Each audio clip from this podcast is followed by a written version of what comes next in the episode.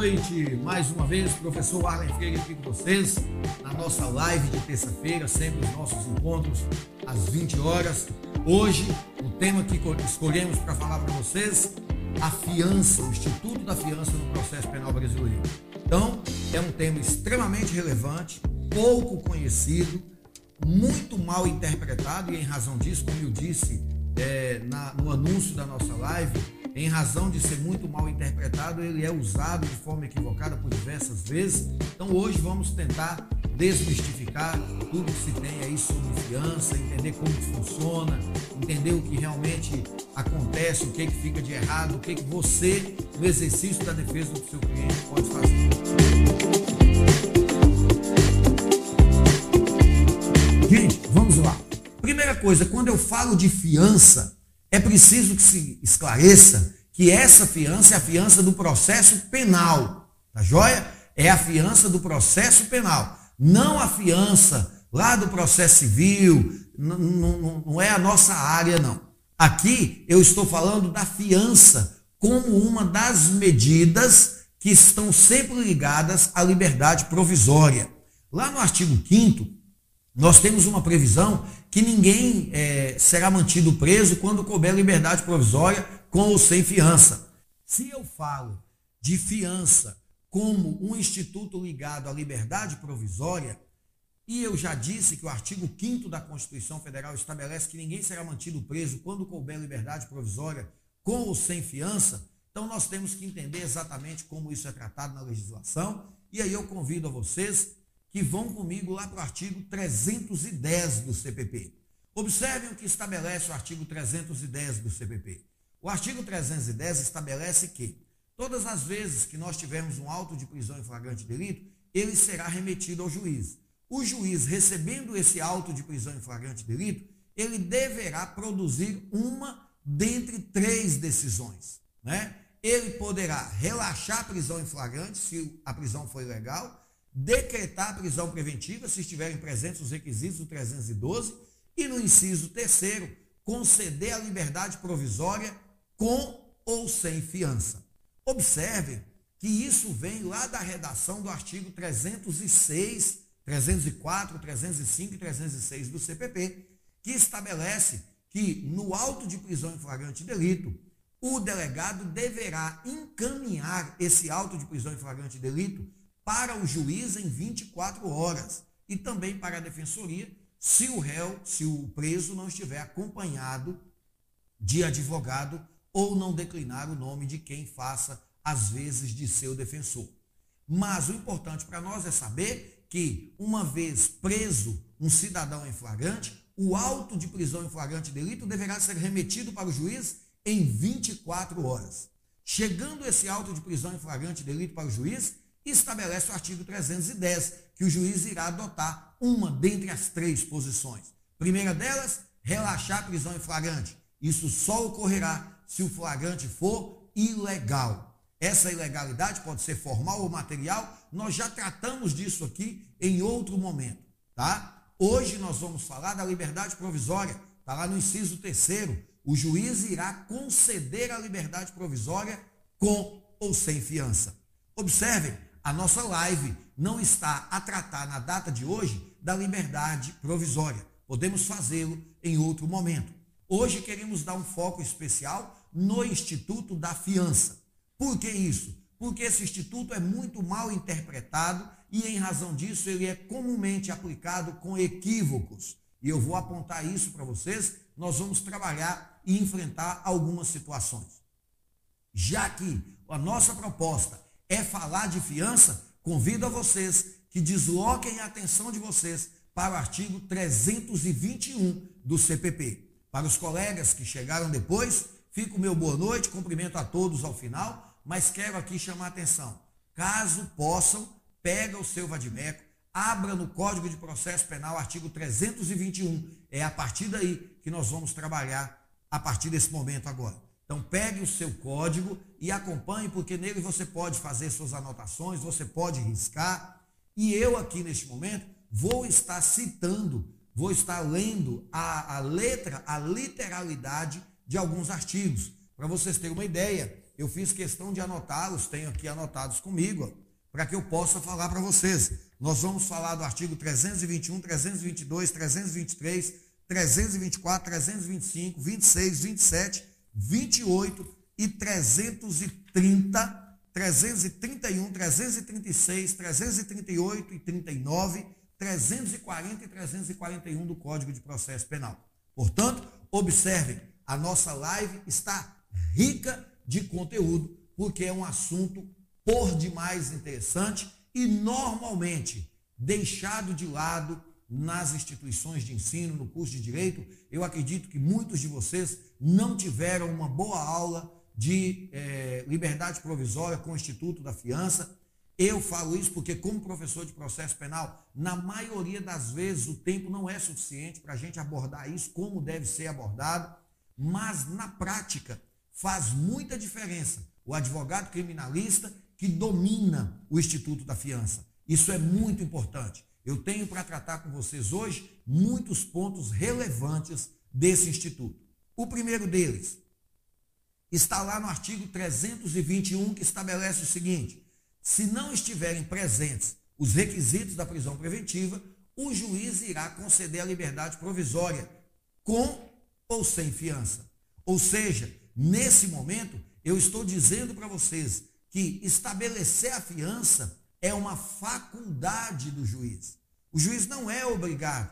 Nos crimes afiançáveis, o juiz estabelece se ele assim entender. Por quê? Para ele estabelecer essa fiança, nós temos que estar atentos ao artigo 282 do CPP, que vai estabelecer os requisitos das medidas cautelares.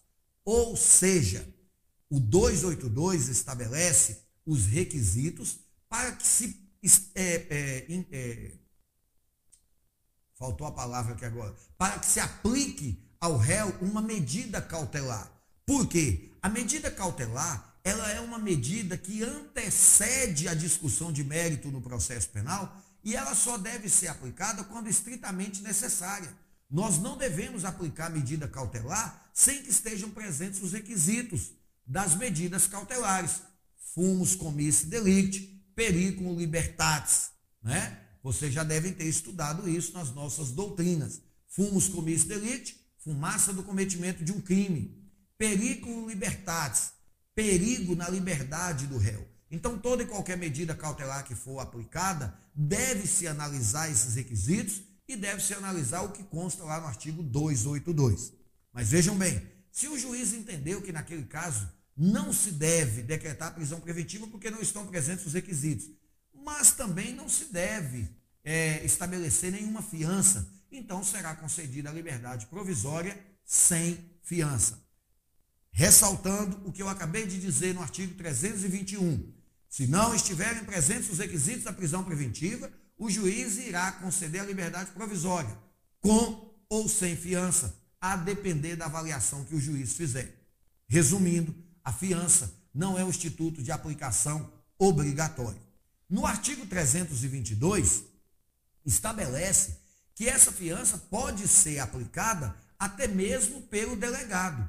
Lá no plantão, lá quando o cliente foi preso em flagrante, quando o delegado entendeu que estava diante de um fato típico ilícito e culpável e que era o caso de prisão em flagrante delito, ali o delegado pode arbitrar uma fiança, desde que o crime pelo qual o delegado está indiciando o, o preso tenha pena em abstrato igual ou inferior a quatro anos.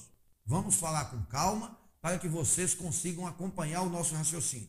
Veja bem, nós estamos diante de uma prisão em flagrante delito. Todos os requisitos da prisão em flagrante estão presentes e o delegado, então, ratifica a prisão em flagrante. Ele poderá arbitrar uma fiança se o crime que ele entende que o preso cometeu tenha pena máxima em abstrato menor ou igual a quatro anos. É dizer, o delegado pode arbitrar fiança no caso de motorista dirigindo embriagado, que a pena é de 1 a 3 anos, artigo 306 da Lei 9503 de 97, Código de Trânsito. O delegado pode arbitrar fiança no caso de furto, artigo 155 do Código Penal, subtrair para si ou para outro em coisa areia móvel, pena de 1 a 4 anos. Então, o delegado pode arbitrar fiança. O delegado pode arbitrar fiança no caso de receptação simples, que a pena é de 1 a 4 anos, artigo 180 do Código Penal. A pena não é, no caso aí, a receptação qualificada, a pena é maior. Né? Nesse caso, o delegado só pode arbitrar fiança se for receptação simples, porque a pena é de 1 a 4 anos. O delegado pode arbitrar fiança no caso de estelionato, a pena é de 1 a 4 anos. Mas olha que interessante e absurdo, na, verdade. O delegado não pode arbitrar fiança no caso de falsidade ideológica, que a pena é de 1 a 5 anos. Então imaginem, a meu ver, e eu já discuti isso várias vezes em sala de aula, não me lembro de ter gravado nenhum vídeo, mas é um tanto quanto absurdo imaginarmos que o delegado não pode arbitrar fiança num caso de é, falsidade ideológica, mas pode num caso de furto. Isso tudo porque o artigo 322 estabeleceu o quantum de pena, ou seja, desde que a pena em abstrato seja até quatro anos. Eu digo para vocês que é absurdo, porque nós deveríamos ter uma restrição no seguinte sentido: o delegado não pode arbitrar fiança nos crimes cometidos com grave ameaça ou violência à pessoa, independente de pena. Mas não é assim que a lei determinou. Então, para quem aí está estudando para a prova da OAB, para quem já está advogando e pegou um plantão, se o crime que o seu cliente praticou tiver pena até quatro anos, o delegado mesmo pode arbitrar fiança. Um outro exemplo é a posse de arma de fogo de uso permitido, que a pena é de um a três anos. Tudo bem? Mas, cuidado, penas acima de quatro anos, somente o juiz pode arbitrar fiança. E aí um detalhe interessante na sequência, no artigo 323. O artigo 323, ele vem repetir a redação já expressa na Constituição Federal. Quais os crimes inafiançáveis? Eu vou pedir minha equipe, minha equipe vai digitar para vocês aí, na, no nosso bate-papo, para que vocês consigam memorizar e anotar. São inafiançáveis. Eu vou falar depois eu vou dar uma dica para que vocês anotem, principalmente para quem tenta concurso ou vai fazer prova da OAB. São inafiançáveis o tráfico, a tortura, o terrorismo, os crimes hediondos, o racismo e a ação de grupos armados contra o Estado Democrático de Direito. É complexo? É muita coisa? Então anote essa dica aí que a minha equipe está digitando agora para vocês. Três T's, um H. De novo, três T's, um H. Os três T's tráfico, tortura, terrorismo. Um H, crimes hediondos. Então vamos lá. São inafiançáveis. Três T's, um H. Tráfico, tortura, terrorismo e o H de crimes hediondos. Lembrando, não é objeto da nossa aula, mas já que eu estou falando para facilitar para vocês, terrorismo, tráfico e tortura não são crimes hediondos. Cuidado com isso. Tráfico, tortura e terrorismo não são crimes hediondos. Eles são crimes equiparados a hediondos. Crimes hediondos, somente aqueles que estão na Lei 8072 de 1990.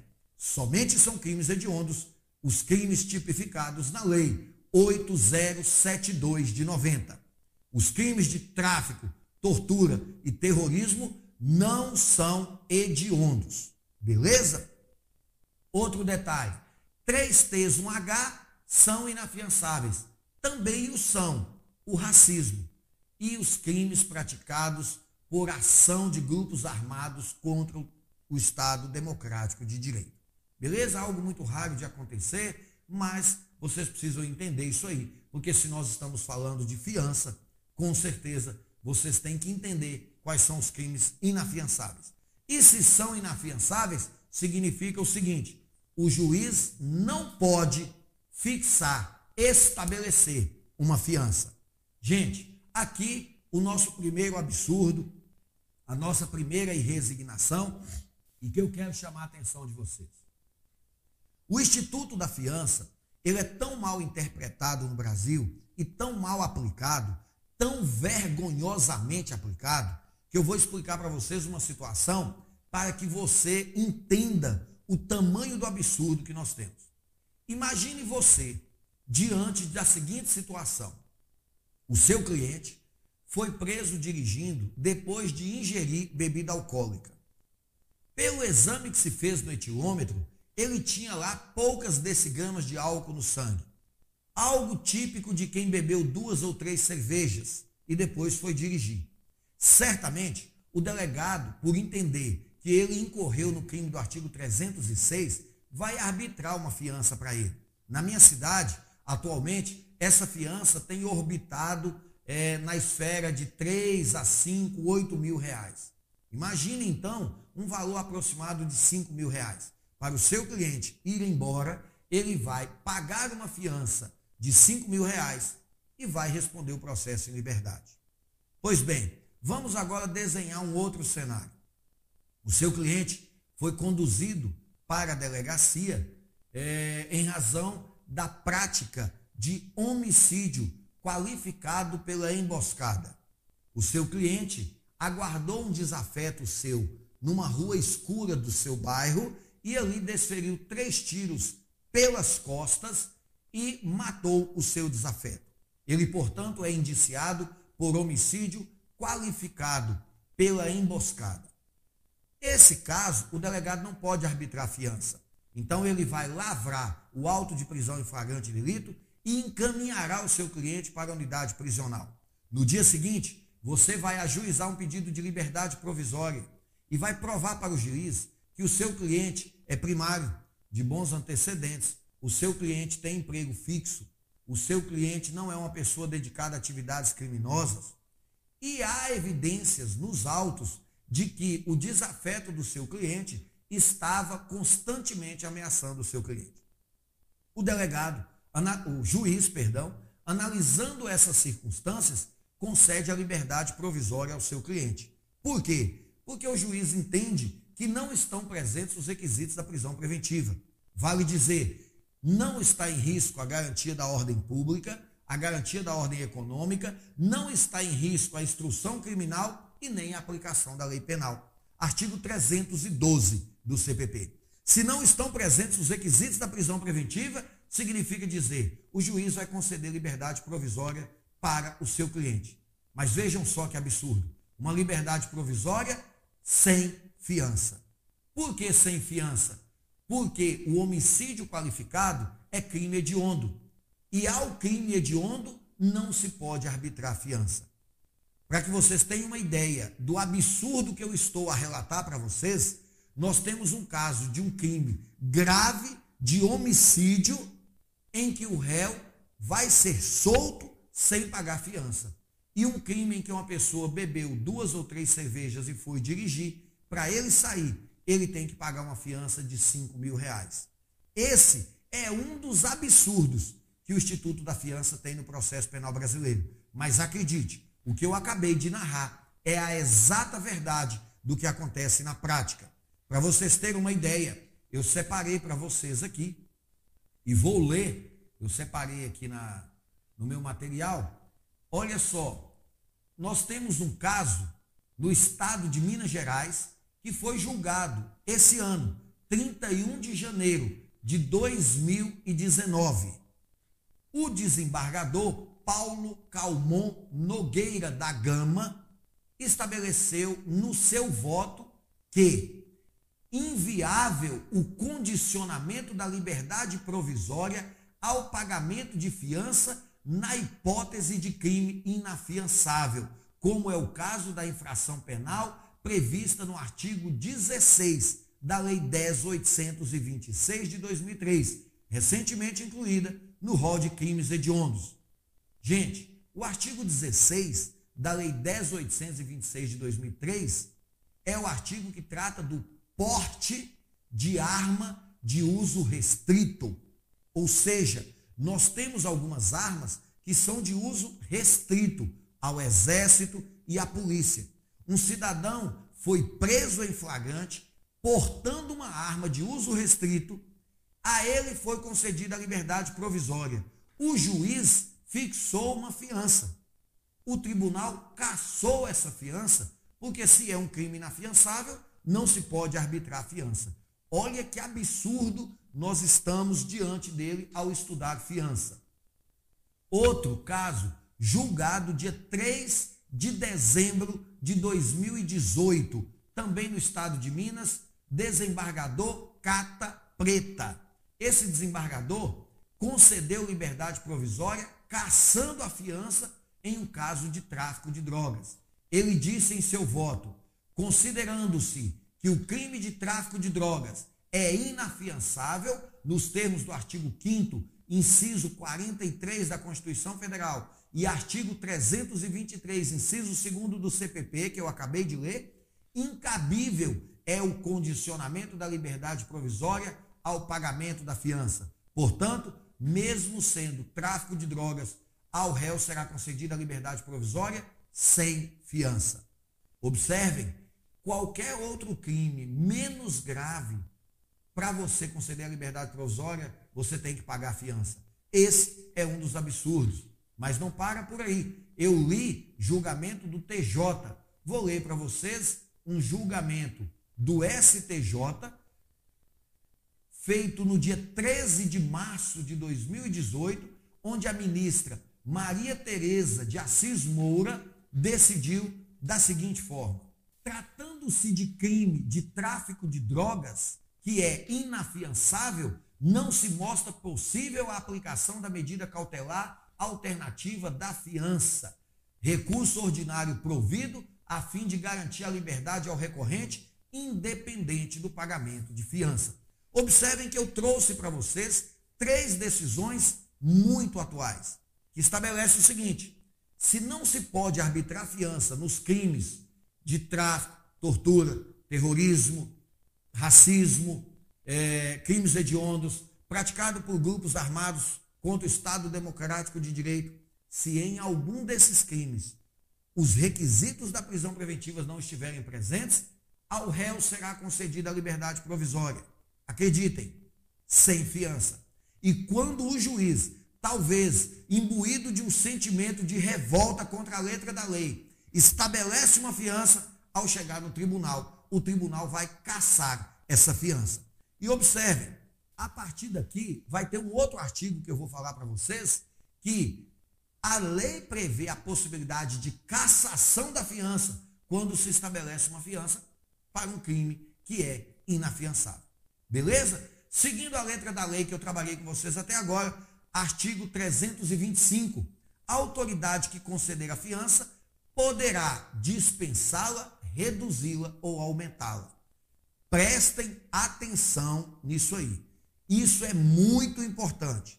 De novo, a autoridade que conceder a fiança pode dispensá-la, reduzi-la ou aumentá-la. Como assim, professor? Vocês lembram que eu disse que se o crime tem pena até quatro anos, o delegado pode arbitrar a fiança. Passou de quatro anos, o juiz pode arbitrar.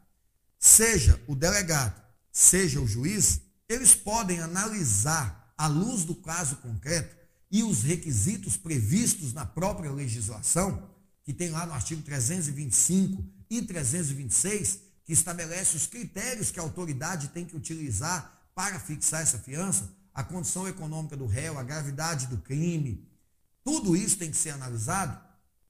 Se o juiz ou o delegado entender que aquela pessoa é hipossuficiente, o juiz ou o delegado pode deixar de arbitrar a fiança, pode dispensar a fiança ou pode reduzi-la nos patamares que o artigo 325 estabelece, como pode também aumentá-la, dependendo se o máximo previsto na legislação não é o suficiente para atender o caráter pedagógico daquela medida. Imagine um milionário que foi preso dirigindo embriagado e às vezes o delegado arbitrar uma fiança ali de 10 mil para ele é insignificante, ele vai continuar dirigindo embriagado, porque não atendeu o caráter pedagógico da sanção. Então pode aumentar esse valor. Mas o que, eu quero chamar a atenção de vocês? A lei prevê a possibilidade, tanto o delegado quanto o juiz, deixar de aplicar a fiança, reduzi-la ou aumentá-la. Isso está no artigo 325 do CPP. Sabe o que acontece na prática? Na maioria das vezes, o delegado se exime de isentar o preso da fiança deixando para que o juiz o faça. e algumas vezes utiliza como argumento que se ele isentar o preso da fiança, o promotor que faz a fiscalização, a atividade externa da polícia, poderá instaurar algum procedimento de investigação contra esse delegado, a fim de apurar, porque ele isentou o preso daquela fiança.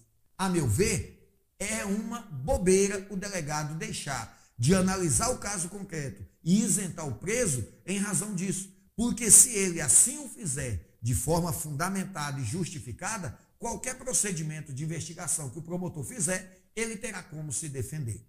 É uma questão, às vezes, até de humanidade. Não se pode manter no cárcere uma pessoa que foi presa por um crime afiançável, mas que não tem dinheiro para pagar essa fiança. Isso é um absurdo. E a lei já previu a possibilidade de essa pessoa ser isentada dessa fiança. Isso está no artigo 325 do CPP. Deem uma lida, se atentem a isso. Se você estiver diante do plantão, é uma boa forma de argumentar com a autoridade. Como eu já disse a vocês, o artigo 326 traz ali os critérios para se estabelecer essa fiança, qual o valor que deve ser estabelecido. No artigo 327, nós temos uma questão muito interessante para vocês. O artigo 327 fala que ao réu que for concedida a liberdade provisória com a fiança, deve-se aplicar também a obrigatoriedade de comparecer a todos os atos do processo, não ausentar da comarca por mais de oito dias. E aí eu quero chamar a atenção de vocês quanto a isso. Veja bem, quando a gente estuda o princípio da não autoincriminação, aquele princípio segundo o qual ninguém é obrigado a contribuir com a formação da sua culpa, aquele princípio vulgarmente dito, ninguém é obrigado a produzir provas contra si mesmo, na linguagem doutrinária, nós estudamos que às vezes comparecer em juízo por si só já é produzir provas contra si mesmo. Vejam bem, de novo, às vezes o simples comparecimento do réu em audiência já é produzir provas contra si mesmo. Cito um exemplo para você. Imagine que o seu cliente tenha 1,90m de altura, 120 quilos. Aquilo que vulgarmente a gente chama de guarda-roupa de quatro portas. Imagine que o seu cliente seja um monstro de altura e de porte físico. E ele está respondendo um crime no tribunal do júri e a vítima da tentativa de homicídio é uma pessoa franzina, é uma pessoa de 1,65m, com pouco mais de 50 quilos, porte franzino. Nós não sabemos o contexto dos fatos, mas pode ser que esse moço de 1,90m seja uma pessoa de um coração bom, uma pessoa pacata, sem nenhuma agressividade no seu jeito de ser. E essa pessoa de 1,65m, essa pessoa de 50 e poucos quilos, seja uma pessoa maldosa, dada às atividades criminosas, envolvidas com crime. Nós não sabemos. Se assim for, imagine você, quando o seu cliente comparecer no plenário do júri, os jurados vão olhar o porte físico do seu cliente, vão olhar o porte físico da vítima e, logicamente, já vão desenhar na sua cabeça um decreto condenatório contra o seu cliente. Talvez seja uma estratégia sua que o seu cliente não compareça na audiência. Afinal de contas, o que os olhos não vê, o coração não sente. Faz parte da plenitude de defesa que o seu cliente não compareça em plenário. Mas leia o artigo 327 do CPP. Se o seu cliente estava respondendo o processo em liberdade e a ele tenha sido arbitrada uma fiança, hipoteticamente essa tentativa de homicídio era de um homicídio simples, e ao ser julgado no plenário do júri, ele deve obrigatoriamente comparecer, porque é assim que o artigo 327 estabelece. Ou seja, o que eu estou querendo dizer com isso? A meu sentir e no entendimento de alguns doutrinadores, esse artigo 327 não foi recepcionado pela Constituição Federal. Esse artigo 327 não foi recepcionado pela Constituição porque ele viola o princípio da não autoincriminação.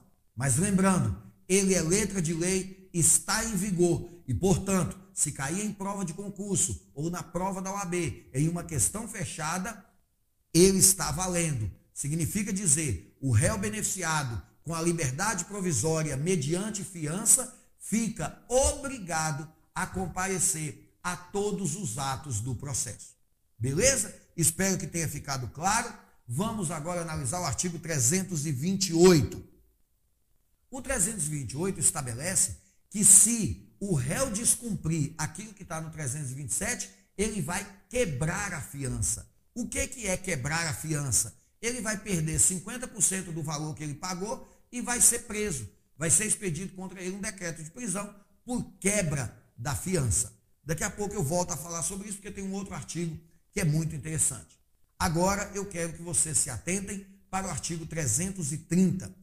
Esse artigo é muito polêmico e é muito comum na prática processual os nossos colegas advogados criminalistas se depararem com essa situação e encontrarem do outro lado, seja na secretaria do juízo, seja na secretaria do, do, da delegacia, no cartório do, do delegado, lá junto ao escrivão, dificuldades para se fazer cumprir o artigo 330. Então fiquem atentos que nós vamos falar sobre ele.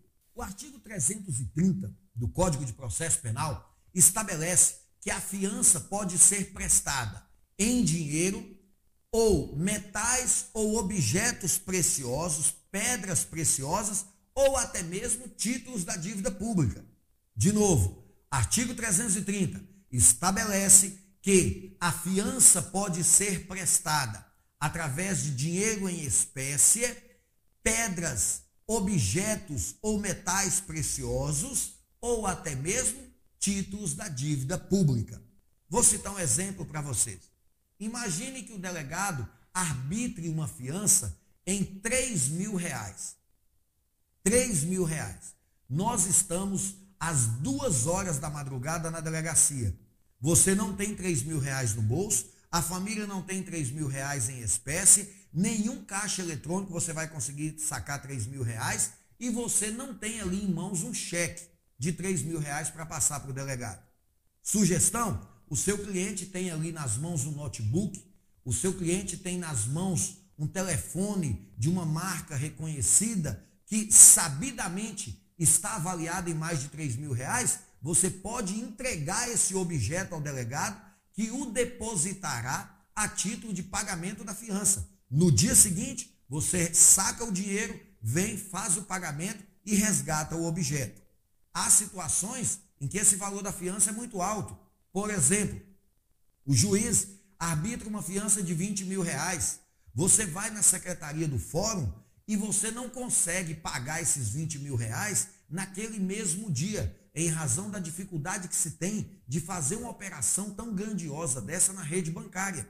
Você chega para o escrivão, pega a chave do carro do seu cliente, o documento do carro do seu cliente e entrega ao escrivão da secretaria. Ele é obrigado a receber. Observem a dica que eu estou acabando de passar para vocês. O escrivão da secretaria é obrigado a receber esse bem que está sendo dado em fiança. Se ele não sabe o valor do bem, que o juiz nomeia ali naquele momento, naquele ato, um, alguém, um perito, um oficial de justiça, para avaliar esse bem. Você pode, inclusive, imprimir uma folha, e eu sugiro isso na prática, lá na tabela FIP, que é o órgão oficial, né, FIP de FIPE, é o órgão oficial de avaliação de veículos. Você pega os dados desse veículo, imprime a tabela FIP, entrega para o escrivão, junto com o documento que permite ele aferir o ano desse veículo e a chave. O juiz pode de, de, é, nomear um depositário fiel para ficar com aquele carro, até mesmo o escrivão da secretaria, até que no dia seguinte você venha com o dinheiro em mãos e resgate o veículo. O que não pode é o seu cliente ser conduzido ao presídio ou então não ser a ele concedido a liberdade provisória porque ele não tinha o dinheiro em mãos. O artigo 330 é claro nesse sentido. E observem, o artigo 331, parágrafo único, fala o seguinte: estabelece que o escrivão deve receber a fiança onde não se puder fazer o depósito naquele momento. nos casos, na madrugada, na delegacia, um juiz de plantão e o escrivão da secretaria do fórum que está de plantão no sábado, no domingo, você pode dar qualquer bem, joia, pedras preciosas, metais, metais preciosos em substituição ao dinheiro. Tome muito cuidado com isso, porque se você souber dessa possibilidade, facilita e muito o direito do seu cliente numa próxima situação em que você estiver diante dela. Beleza? Por fim, artigo 336 tem uma mensagem muito interessante também, que é o destino da fiança. E por que isso é importante? Porque no artigo 336 estabelece que o destino da fiança é pagar as custas do processo, pagar a multa condenatória que o juiz fixou, indenizar a vítima para recuperar o que ela sofreu com, é, de danos com a prática do crime. Então isso é muito importante e eu chamo a atenção principalmente de quem vai tentar a prova da OAB. Prestem atenção nisso. Vamos agora, eu costumo brincar em sala de aula. Eu agora vou falar em negrito tamanho 16 Arial Black. Prestem atenção. Nós temos dois tipos de prescrição: prescrição da pretensão punitiva, prescrição da pretensão executória. Prescrição da pretensão punitiva é aquela prescrição que incide ou retroativamente antes da condenação ou depois da condenação até transitar em julgado. Até transitar em julgado a condenação, eu estou falando em prescrição da pretensão punitiva. Depois que transita em julgado a sentença condenatória, eu estou falando em pretensão da, da, da prescrição da pretensão executória. Significa dizer se transitou em julgado a sentença condenatória, ainda que ocorra a prescrição da pretensão executória, esse valor da fiança não será devolvido ao réu. Por quê? Porque ele foi condenado. Essa fiança irá pagar as custas do processo e indenizar a vítima. Mas, se ocorreu a prescrição da pretensão punitiva, e ele tiver pago fiança, esse valor será devolvido a ele. Porque o valor somente será perdido se a prescrição incidir sobre a pretensão executória. A prescrição da pretensão punitiva, esse dinheiro da fiança deverá ser devolvido para o réu. Fiquem atentos a isso. Eu tenho certeza que você já ouviu falar em algum caso semelhante a esse e provavelmente o dinheiro da fiança pago para o seu cliente ou do cliente de alguém que você conhece está até hoje lá na justiça e você, você já poderia ter requerido o levantamento desse valor que está depositado em juízo. Falaremos agora de três institutos. O primeiro deles, cassação da fiança, o segundo, reforço da fiança e o terceiro, quebra da fiança. Eu estou falando do artigo 338, 339, 340 e 341 do CPP. Vamos analisar. Primeira coisa, cassação da fiança. O que, que é isso? Foi fixada uma fiança para um crime inafiançável. Essa fiança deve ser cassada. Em sendo cassada, ela será devolvida para quem a pagou. De novo, fixou-se uma fiança para um crime inafiançável. Essa fiança deve ser cassada. Artigo 338 e 339 do CPP. Sendo caçada, o valor será devolvido a quem a pagou. Outro instituto é reforço da fiança. Está no artigo 340 do CPP. O que, que é reforço da fiança? Ele acontece quando o julgador entende que aquele valor pago pela fiança é um valor pequeno, deve ser aumentado.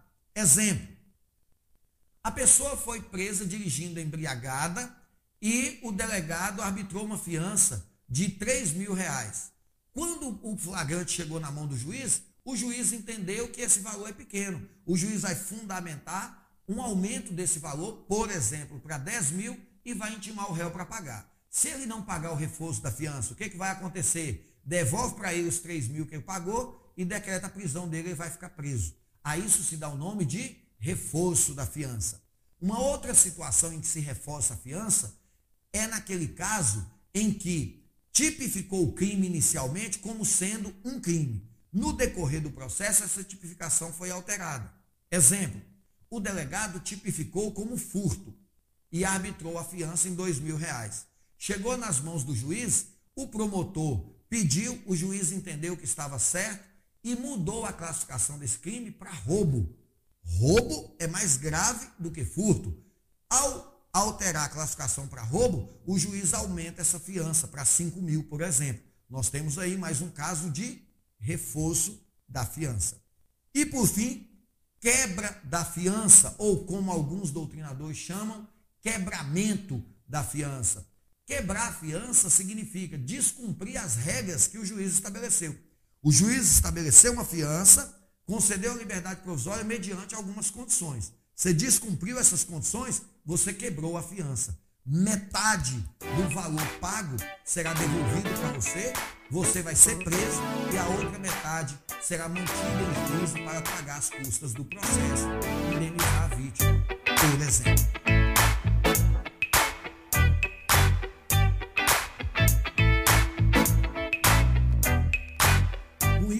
A gente encerra o que nós tínhamos para falar para vocês sobre o Instituto da Fiança previsto no Código de Processo Penal.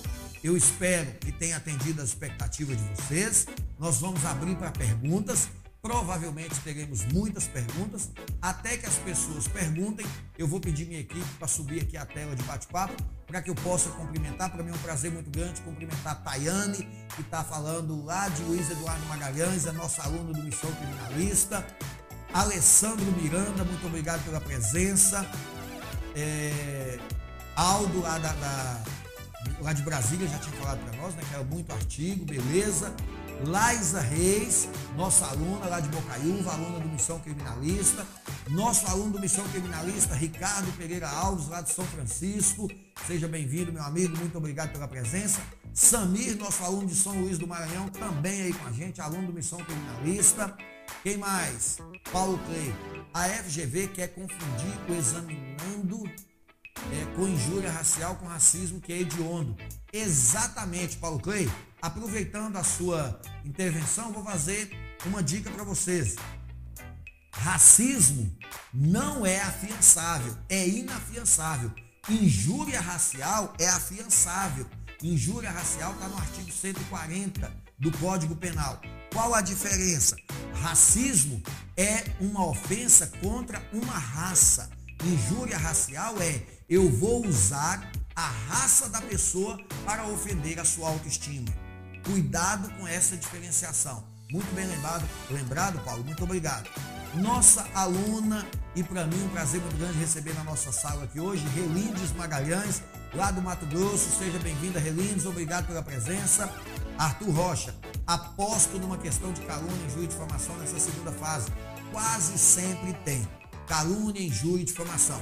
Vou programar, fazer uma live sobre isso para vocês, tá joia? Luiz Gustavo, beleza? Muito obrigado. Lana Lemos, equiparados, exatamente. Isabela Cristina tietando. Isabela, nossa aluna do Missão Criminalista. Inclusive, quero aqui publicamente agradecê-la. Encontrei com ela dias atrás e ela ressaltou para mim o quanto a vida profissional dela se transformou depois que ela conheceu Missão Criminalista.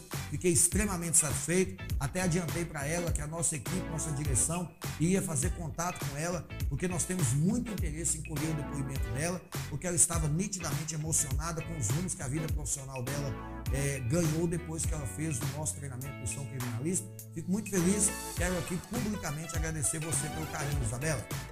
E Mauri Ribeiro, aula top. Obrigado, meu caro. Eu que agradeço pela atenção. Excelente aula, Vinícius. Obrigado também. Advogado Marcelo Moreira, ótima aula. Muito obrigado, meu caro. Já que ninguém tem dúvida, nós vamos encerrar nossa transmissão. Caso alguém tenha alguma dúvida, eu vou responder para vocês. Dom Eliseu no Pará, Carlos da Silva Oliveira. Carlos, muito obrigado pela sua presença muito obrigado pelo seu carinho. Para mim é uma honra muito grande receber alunos do norte do país. Nós temos alunos do Acre, agora alunos do Pará. Fico muito satisfeito. Tivemos nas lives passadas alunos de Roraima. Muito obrigado mesmo. Para mim é uma honra muito grande. Um grande abraço aí para todo mundo de Dom Eliseu, no estado do Pará. É, Aldo pergunta o seguinte: se entregar um bem como fiança e no dia seguinte não for fazer a quitação em espécie, qual o prazo ou o que acontece ao indiciado? O juiz vai determinar a retenção desse bem. Ao final do processo, ele será avaliado e levado a leilão. Olha, mas enquanto o processo durar, esse bem vai ficar lá. O que acontece é que na maioria das vezes o bem é maior do que o valor que você ia pagar. Então, a maioria das vezes as pessoas vão querer resgatar. Vilma, Wilma Peixoto, aula sensacional, super esclarecedora. Obrigado, Wilma. Grande abraço carinhoso para você. Edson, missão criminalista é show. Beleza, meu caro? Nosso aluno aí também, muito obrigado. Em hipótese alguma será possível a restituição do valor depositado em fiança nos casos de condenação? Kleber, se a pessoa for condenada, veja bem, ele será restituído o que exceder. Vamos imaginar que a pessoa é, concedeu, é, recebeu a liberdade provisória e o juiz arbitrou uma fiança de 50 mil reais. Ao final do processo, houve uma desclassificação, ele foi condenado por um crime. Olha que somou a multa, as custas do processo e a indenização da vítima, é, totalizou 10 mil reais. O juiz vai obrigar que se devolva a ele os 40 mil excedentes. Beleza? Lindomar Vieira, excelente live. Muito obrigado, Lindomar. Valeu pelo carinho. Kleber, muito obrigado. Mariana, professor, boa noite. Quanto ao crime de descumprimento de medida protetiva é, 24A da lei alguma observação especial, nesse caso, o artigo 313, inciso 3 do CPP, já estabelece. Descumpriu medida protetiva, prisão preventiva. Tá joia? Espero que eu tenha respondido. Obrigado, professor. Beleza? Fico esperando outra aula. Toda terça-feira, Aldo, nós estaremos aqui com vocês. Pode marcar no seu horário e na sua agenda. Toda terça-feira, às 20 horas. Lucélia Carvalho, professor, como sempre, dando show. Lucélia, nossa aluna da graduação. Um abraço para você, obrigado pelo carinho. Wilma, professor, caso o juiz não esteja, o escrivão será obrigado a receber o bem? Com certeza, foi eu acabei de ler para vocês. Salvo engano, está lá no artigo 331, parágrafo único, exatamente. Artigo 331, parágrafo único. Lindoval Cabral, sua clareza ajuda bastante, professor. Aprendo muito. Beleza, muito obrigado, Lindoval. Muito top, como sempre, muito obrigado. Valeu, Kleber. Gente, um grande abraço para vocês. Obrigado pelo carinho, obrigado pela atenção. Visite as nossas páginas, tanto no Facebook, arroba professor no Instagram, o nosso canal no YouTube, arroba professor. Lá tem diversos vídeos para vocês. Vocês vão ter muito conteúdo lá para estudar. Vocês podem sugerir temas que vocês queiram que eu discuta aqui. Farei com o maior prazer. Nossa equipe está mandando aí para vocês, logo abaixo do vídeo, o link para acessar as nossas redes sociais. Curta, clique no joinha, se inscreva no nosso canal. Isso é muito importante para nós. E participe. Fale comigo, mande sua mensagem, fale sobre o que você quer que eu grave. Para mim será um prazer imenso. Beleza? Então eu vou agradecendo a todos. Pablo Gaspareto. Professor, boa noite. A pedido de resgate. O pedido de resgate do bem deixado com fiança será feito ao delegado ou ao juiz? Ao juiz, porque em 24 horas o delegado vai encaminhar tudo para a justiça.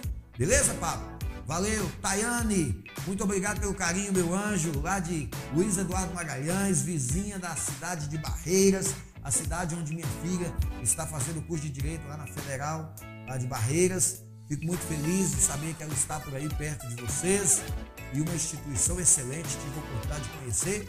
Se algum dos alunos lá estiver me acompanhando, um grande abraço aí para os nossos alunos da Universidade Federal da Bahia, no campus Barreiras.